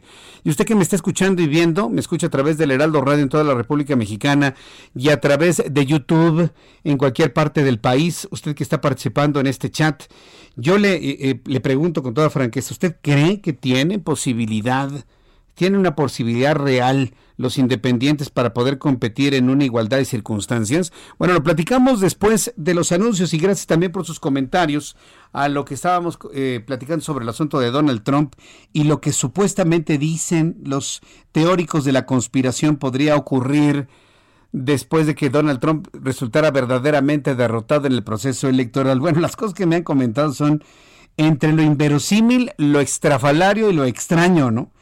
Me han hablado que no sé qué, que si Biden es reptiliano. Sí, no, no, me hicieron recordar a una serie de televisión de la década de los ochentas que se llamaba Invasión Extraterrestre. ¿La llegaste a ver alguna vez? No, tú estás muy chavo, ustedes están muy chavos. No, no, no, esto es verdaderamente viejo. Allá por la década de los ochentas, a finales de los ochentas, hubo una serie de televisión estadounidense de tiempos de los duques de Hazard. Bueno, los duques de Hazard son más antiguos todavía que se llamaba invasión extraterrestre y se trataba precisamente de una raza de reptiles que llegaban a la Tierra a invadirnos. Bueno, pues le digo, la, imaginación está muy, muy fuerte. No, pues ya lo decía don Pedro Ferri Santa Cruz, ¿no? Un mundo nos vigila. Un mundo, ah, ¿verdad? Un mundo nos vigila. Yo nada más le voy a decir una cosa. Estando en estas posiciones de, de comunicar las noticias y demás, ¿usted cree que uno ya no se hubiese enterado de algo? Pues no, pues fíjese que no, que no hay nada. Lamento decepcionar a más de uno, ¿eh? Pero no, no, nada de lo que usted pudiese imaginar, de que saben los comunicadores, de lo que ocurre. Eh, no, no, tengo la pena de decirle que nada de eso existe. Bueno, son las 7.24. Vamos a ir a los anuncios y regresamos enseguida. Le invito para que me escriba. Ah, por cierto, después de los anuncios y después de la entrevista que tenga con Bernardo Valle, que es consejero electoral del Instituto Electoral de la Ciudad de México, voy a platicar con la nutrióloga Elizabeth Martínez, la nutrióloga Elizabeth. Seguramente usted la conoce en las redes sociales. Vamos a hablar del cómic que hizo este, el, abyecto del fisgón, ahí para querer, querer quedar bien con el presidente. Hace burla de las personas con obesidad. Es una verdadera tragedia no podemos permitir que ese tipo de cosas pasen en el país. Platicaremos sobre esto después de los anuncios y le invito para que me escriba arroba Jesús Martín MX y en YouTube Jesús Martín MX. Escuchas a Jesús Martín Mendoza con las noticias de la tarde por Heraldo Radio, una estación de Heraldo Media Group. Heraldo Radio, la H que sí suena y ahora también se escucha.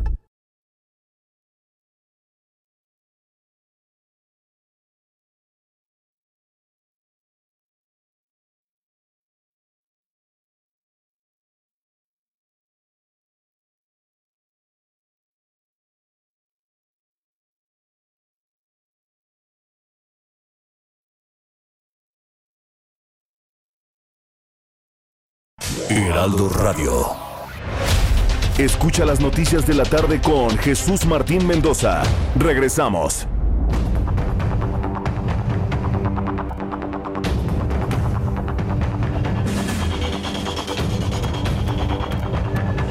Ya son las siete y media, las 19 horas con 30 minutos, hora del centro de la República Mexicana. En la línea telefónica, Bernardo Valle, consejero electoral del Instituto Electoral de la Ciudad de México. Estimado Bernardo, bienvenido. Eh, al contrario, muchas gracias, Jesús Martín. Te agradezco mucho la oportunidad de poder platicar contigo y tu auditorio de temas del proceso electoral que estamos llevando a cabo en la Ciudad de México. Y, estoy viendo que ya le dieron luz verde a 40 aspirantes independientes. Luego de la experiencia en 2018, ¿realmente los independientes tienen alguna posibilidad de lograr algo? Eh, pues mira, en el pasado proceso electoral tienes eh, eh, razón en el sentido de que tuvimos una cantidad importante de aspirantes, de, personas que aspiraban, tuvimos 105 personas o, fórmulas o planillas que, que buscaban su, su, su registro, de esas 92 las acreditamos para, para que recabaran los apoyos ciudadanos y de estas solo algunas lograron contender ya como, como candidatos o candidatos. en este caso, pues me parece que este, finalmente, pues creo que está la oportunidad y ya en este momento pues ya hay mayor experiencia de, la ciudadanía y pues veremos, finalmente pues está abierta la posibilidad y este eh, pues también eh, eh, me parece que depende de cumplir con, con, los requisitos previstos con la con la ley de pues cumplir con el 1% de apoyos ciudadanos de la lista nominal de cada ámbito geográfico donde, donde uno aspire y, y, pues de esta manera pues poder contender eh, sí entendemos de la, dificultad que implica para, la ciudadanía sin tener el apoyo de un partido político, pero pues me parece que, que, creo que eh, pues sí pudiera ser posible. Y pues decirte que eh, Jesús Martín, que el día de ayer en el Consejo General, como tú ya lo comentaste, otorgamos 40 registros, 25 son para, para diputaciones al Congreso de, de la Ciudad de México y 15 planillas para, para alcaldía. Eh, eh, me, llama la atención que en cuanto a diputaciones, eh, principalmente solicitan el registro para cinco para el distrito 25 en Xochimilco, para el distrito 23 de Álvaro Obregón y, y, 20 en Iztapalapa son los que tienen más solicitudes de registro. Y en cuanto a alcaldías, se registraron más para contender en Xochimilco con cuatro, tres en Miguel Hidalgo y, dos tanto en Iztacalco como Cuauhtémoc. Entonces, sí. es que, perdón, es que yo, yo, sigo pensando que todo esto distrae el voto de, de, donde debería verdaderamente ser útil. Atomiza el voto tener tanto candidato, como 40 independientes, consejero Bernardo Valle. 40, imagínense, qué manera de atomizar el voto. Finalmente quien va a ganar es el que tenga el mayor voto duro o corporativo o obligado, para así llamarlo, ¿no? Ustedes como autoridad electoral deberían de ver ese tipo de cosas. ¿No existe algún límite o es N cantidad de candidatos y de opciones que podrían ustedes autorizar? Eh, eh, mira, Jesús Martín, eh, te comento que son diferentes las etapas. Primero, las 40 solicitudes de, de registros como aspirantes no van exclusivamente para un distrito específico, sino, sino se van a distribuir entre varios distritos y varias alcaldías. Y en este momento no les estamos otorgando el registro para que su nombre aparezca en la boleta. Les estamos dando un registro como aspirantes a candidatos sin partido. Y esto lo que significa es que tendrán un periodo de 60 días que va desde el día de hoy hasta el día 8 de enero para recabar apoyos ciudadanos. Eh, la ley que dice que, cada candidato aspirante a candidato sin partido para poder cumplir con los requisitos deberá contar con al menos el 1% de, de apoyos del listado nominal que, que corresponde a su, a, su demarcación eh, eh, territorial. Entonces, ¿eso qué hace? Que, que no cualquier persona se registre y tenga ya eh, el, derecho a participar con, una candidatura, sino que eh, la ley exige que, la gente que contienda eh, ya en la boleta tenga un respaldo ciudadano que lo haga competitivo a, los ojos de la ciudadanía y de esta manera abrir el abanico de opciones que se tienen. por decirte un ejemplo, para el caso de alguien que aspirara a Iztapalapa, tendría que recabar 776.673 apoyos ciudadanos. Entonces, si una persona recaba esa cantidad de, apoyos, significa que tiene un alto respaldo de, la ciudadanía para, contender. Entonces, lo hace un candidato o candidata competitiva, ¿no?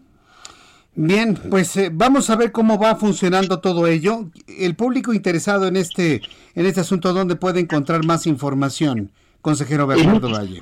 Eh, mira, eh, con mucho gusto, Jesús Martín, pues decirte que, que eh, nosotros tenemos en nuestra página de internet www.ism.com.mx toda la información. Estamos tratando de actualizar toda la información para que la ciudadanía sí pueda seguir a detalle los avances del proceso electoral y por supuesto en nuestras redes sociales. Yo agradezco mucho, consejero Bernardo Valle, estos minutos de contacto. Muchas gracias y muy buenas tardes. Al contrario, yo más, muchas gracias. Hasta luego. Bernardo Valle, hay que entrar al Instituto Electoral de la Ciudad de México, www.ism.org.mx.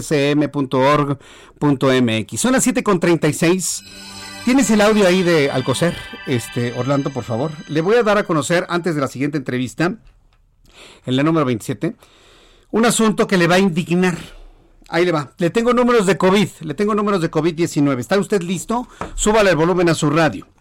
Con base en lo que informa la Secretaría de Salud y la Universidad Johns Hopkins, la cantidad de personas mexicanos transmitidos con COVID son 978.531 mexicanos. De ayer al día de hoy se han sumado 5.746. 5.746. ¿Nota usted alguna diferencia? Número de mexicanos muertos, 95.842. De ayer lunes a hoy martes se sumaron 617 muertos más. Índice de letalidad 9.8%, 9.8%. ¿Qué significa esto? Que de cada 100 personas que se contagian, 10 se mueren. De cada 100 que se contagian en México, 10 se mueren sin importar su edad. Bueno. Note usted, 5.746 contagiados de ayer al día de hoy. ¿Ha bajado la curva? Para nada. 617 muertos de ayer al día de hoy. ¿Ha bajado la curva? Para nada. Voy a exhibir a Jorge Alcocer. Jorge Alcocer trabaja de secretario de salud. Yo le quiero pedir al presidente de la República, Andrés Manuel López Obrador, que ya quite a Jorge Alcocer. Y mire que al decirlo y pedírselo, más lo va a reiterar ahí pero existe un clamor generalizado para quitar a este señor. Es un florero, no sirve para nada. Dígame qué ha hecho por la pandemia. Nada, ha hecho más Marcelo Ebrard, que es canciller, que es secretario de Relaciones Exteriores. Y secretario de Salud, ¿para qué nos sirve el secretario de Salud actual? Para decir lo siguiente, escuche usted lo que hoy dijo Jorge Alcocer. Nos dan de principio una buena noticia de que estamos en control de la epidemia.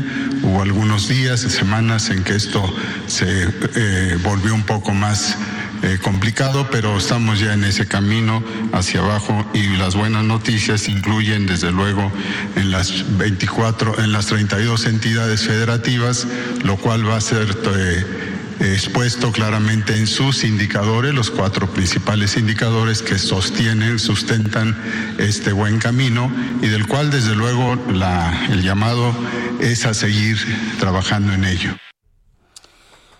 ¿Qué gana Jorge Alcocer mintiéndonos, Jorge Alcocer. Nadie, ningún país en el mundo ha logrado contener la pandemia. Ni siquiera los países que representan en este momento cero contagios y cero muertes, ni siquiera ellos han controlado la pandemia. ¿Qué ganan ustedes con mentirnos?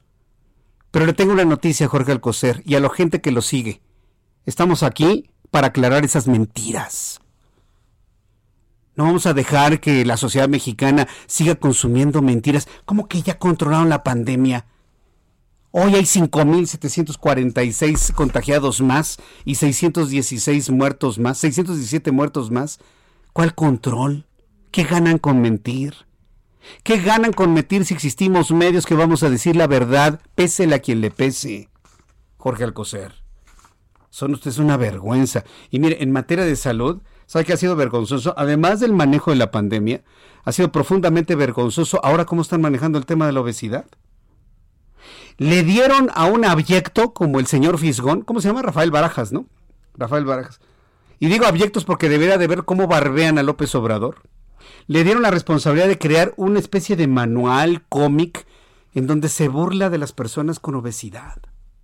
Y los nutriólogos en nuestro país, los nutriólogos más serios, están en este momento clamando, se ha retirado de la circulación ese cómic inmediatamente. Lo presentó el presidente de este país el pasado jueves, ahí en una de sus conferencias matutinas. Yo ni lo vi porque yo no consumo la mañanera, usted lo sabe.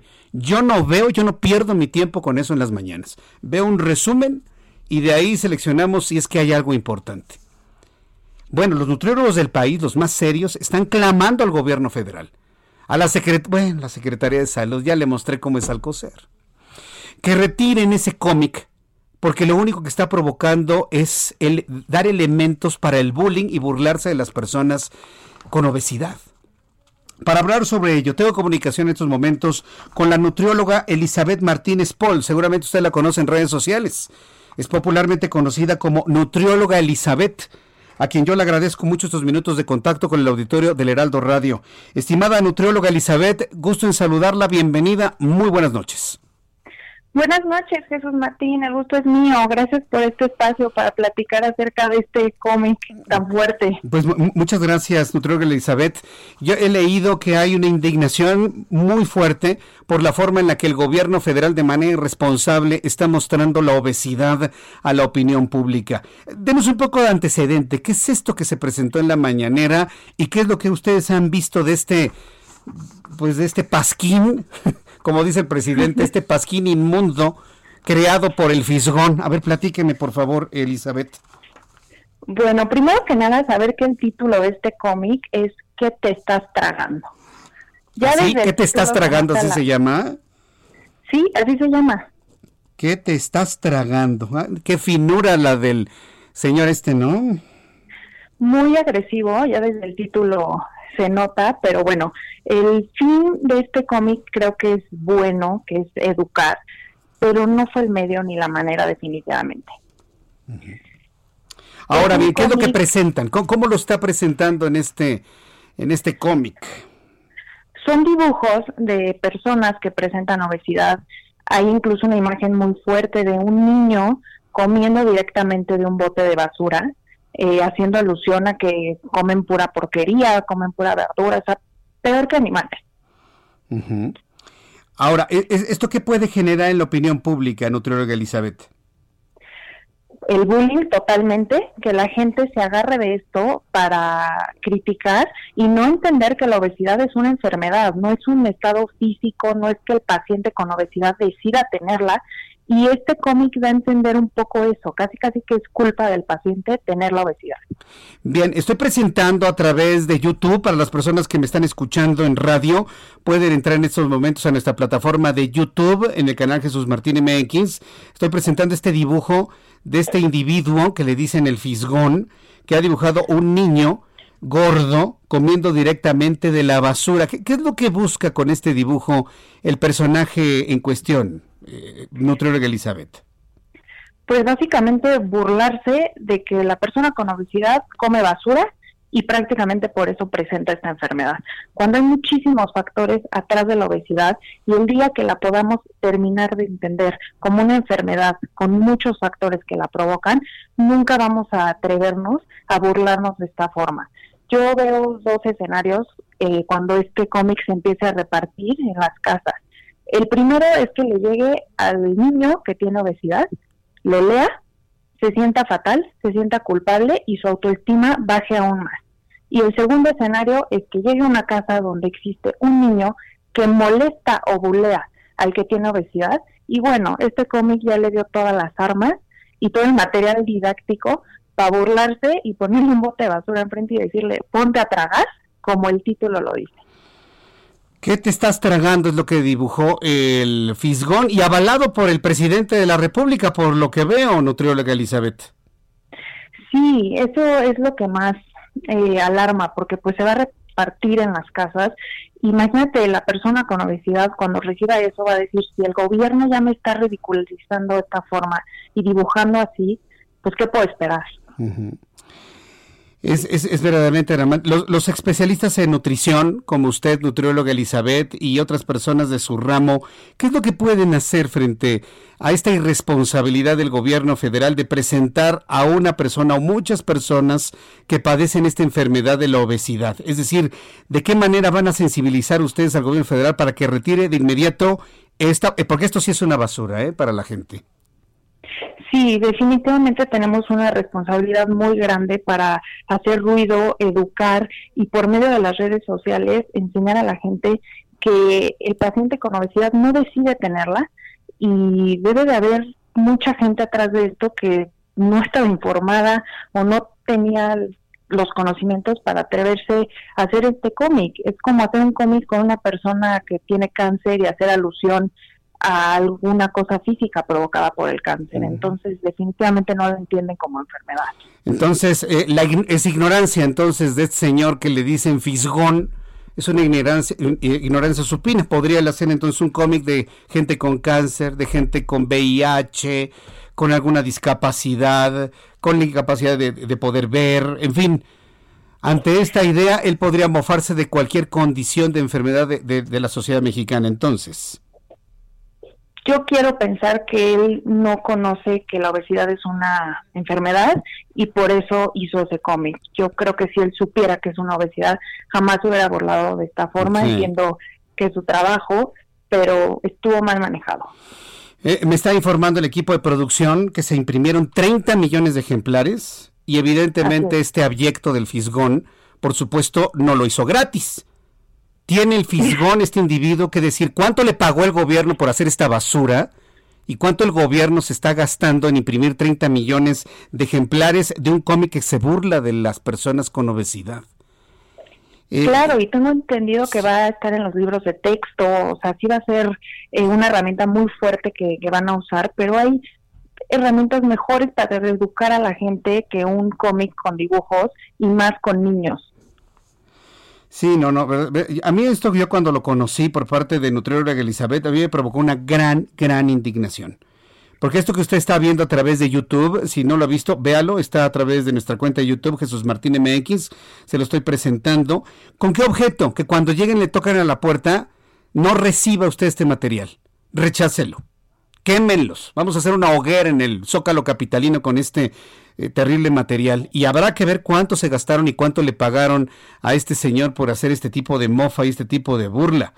Yo quiero agradecer mucho a Elizabeth Martínez, el que nos haya tomado la llamada telefónica, el que levante la voz, que haga esta denuncia a nivel nacional, porque nos están escuchando en toda la República Mexicana. Y yo espero que mañana el señor que administra las cosas en el Palacio Nacional, pues dé una explicación, mañana temprano pero ya sé cómo reacciona, él siempre defiende lo indefendible y vamos a ver qué es lo que comenta sobre esto el día de mañana, nutrióloga Elizabeth. Yo agradezco mucho estos minutos de contacto. ¿Alguna página o red social donde el público pueda ponerse en contacto con usted, nutrióloga? Claro que sí, Jesús. Eh, te agradezco muchísimo. En mi Instagram es nutrióloga-elizabeth y con mucho gusto ahí podemos platicar, debatir y ojalá esto acabe de la mejor manera. Entonces, en Instagram, nutrióloga-elizabeth, con H al final, y ahí el público puede encontrarla en Instagram. Muy bien, pues, nutrióloga Elizabeth, muchísimas gracias por este tiempo, gracias por levantar la voz, gracias por defender a las personas con obesidad y sobre todo gracias por denunciar esto a nivel nacional aquí en el Heraldo Radio. Muchas gracias. Con muchísimo gusto, gracias a ti, buenas noches. Hasta luego, buenas noches es la nutrióloga Elizabeth, y a, nombre de una gran cantidad de, nutriólogos, ella habla, no puede ser esto posible. Así que, fisgón, se te fisgó. Abyecto. Son las 7.49, las 7.49 hora del centro de la República Mexicana. Bueno, asuntos más constructivos, por supuesto. Eh, tengo contacto con el doctor Eduardo Barragán, director de la Asociación de Médicos del Hospital Infantil de México. Lo he invitado porque se va a realizar el Congreso Internacional de Neurología Pediátrica. Doctor Barragán, me da mucho gusto saludarlo. Bienvenido, muy buenas noches. ¿Cómo estás? Muy buenas noches. Muchas gracias por tomarme la llamada. Me da mucho gusto saludarlo. Platíquenos sobre este Congreso Internacional, cuándo va a realizar y sobre todo cuáles son el eje central, el eje rector de este Congreso. Mira, muchas gracias por la oportunidad de comentarlo con todo el auditorio. El Congreso se va a llevar a cabo del lunes 16 al, al viernes 20 de noviembre y en este congreso virtual va muy dirigido a todos los padres, maestros, terapeutas y todos los que tienen que ver con el desarrollo integral del niño. Es un congreso que está pensado para los papás con toda una serie de especialistas de México y Latinoamérica en español. Y sobre todo lo que nos interesa es tratar de resolver las dudas que con mayor frecuencia nos plantean como tienen que ver desde procesos de el neurodesarrollo, qué debes de comer, cómo favorecer el sueño, ¿no? Sobre todo en esta situación y momentos de pandemia donde se ha dificultado muchos de los manejos, ¿no? Y de situaciones de conducta, de sueño, de alimentación, poder dar tips muy puntuales a los papás y que tengan la oportunidad de estar en contacto con muchos especialistas en el área, no solo de neurología y de psicología, sino también va a haber pediatras, gastroenterólogos, infectólogos, eh, alergólogos que nos van a ayudar a resolver los temas más comunes, ¿no? Este, y tener toda una semana, ¿no? Durante toda la tarde, noche, donde puedas estar viendo esos estos especialistas, pues yo creo que es la primera vez que se realiza. Este, y yo espero que pues, a todos los papás les sirva muchísimo, ¿no? La información. Sí, por supuesto. Ahora, eh, eh, el, el conocer esto, eh, eh, ¿qué herramientas da tanto a padres de familia como maestros para poder identificar alguna problemática en ello? Bueno, para nosotros es fundamental, ¿no? Para la Asociación de Médicos del Hospital Infantil de México es fundamental, uno, que los papás sepan cuál es el desarrollo anormal, qué debes de esperar en cada etapa del desarrollo y de esta manera puedas identificar las variaciones que se están saliendo de este proceso normal y entonces las identifiques de manera temprana y las puedas atender de manera oportuna. Creemos que la atención oportuna y la prevención de varias situaciones pueden ayudar a no tener después que estar resolviendo problemas mucho más graves y severos. Y por ejemplo, afortunadamente hay cosas que se pueden hacer eh, que se han perdido por la falta de organización en la pandemia, como es hacer ejercicio, ¿no? Y hay toda una serie de instrucciones para hacer ejercicio en casa, 20 minutos al día, que pueden ayudar muchísimo a los niños a resolver temas de atención, organización y desarrollo de habilidades para la lectoescritura, por ejemplo, ¿no? También tenemos varios tips importantes. Hemos visto, hicimos una encuesta en el hospital donde vimos que casi el 80% de los niños y adolescentes tuvieran una modificación de sus patrones de sueño, se están durmiendo más tarde, está costando más trabajo. Y entonces no necesariamente eso quiere decir que tengas un problema de sueño y necesites tomar melatonina, que seguramente muchos de los que nos están escuchando hoy están tomando melatonina para dormir, y que puedas establecer lo que sí es un trastorno de sueño y que básicamente es un problema de las organizaciones de sueño y que hay tips que puedes hacer para, para que vuelvas a retomar estos, estos ritmos. Y la verdad es que creo que, que algo que vamos a tener que es muy importante es que las pláticas van dirigidas a los padres, ¿no? Con un lenguaje sencillo para que ellos puedan entenderlo y hacerlo en su vida cotidiana.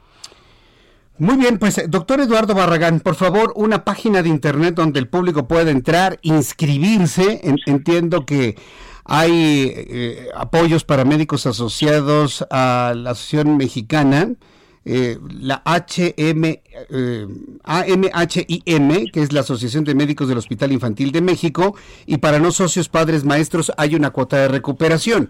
¿En qué página de internet podemos encontrar esto, doctor? La pueden encontrar en la página www.cerebrosendesarrollo.com. Este, hay una cuota, digo, para los socios activos, no, este, no tienen cuota y los socios activos pueden invitar y tener becas para sus papás. Muy bien. Y para los papás la cuota de recuperación son 200 pesos. 200 pesos, muy bien. Que eso se puede pagar en Oxxo y se puede pagar en cualquier lado. Y yo la verdad es que agradezco esto porque creo que algo que hace falta muchísimo es información y la información es vital para poder establecer mejores patrones educativos y ayudar a que nuestros niños crezcan de la mejor manera. Muy bien. Nuevamente la página www. CerebrosendesarrollotodoJunto.com Cerebrosendesarrollo.com Muchas gracias, doctor Barragán. Gracias. No, para servirle. Muchas gracias por el tiempo. Hasta luego, buenas noches. Y a nombre de este gran equipo de profesionales de la información, gracias. Mañana a las 2 por el 10 y a las 6 en la radio. Hasta mañana. Esto fue las noticias de la tarde con Jesús Martín Mendoza. Heraldo Radio. La HCL se comparte, se ve y ahora también se escucha. Ever catch yourself eating the same flavorless dinner three days in a row? Dreaming of something better? Well, HelloFresh is your guilt-free dream come true, baby. It's me, Kiki Palmer. Let's wake up those taste buds with hot, juicy pecan-crusted chicken or garlic butter shrimp scampi. Mm. Hello Fresh. Stop dreaming of all the delicious possibilities and dig in at HelloFresh.com. Let's get this dinner party started.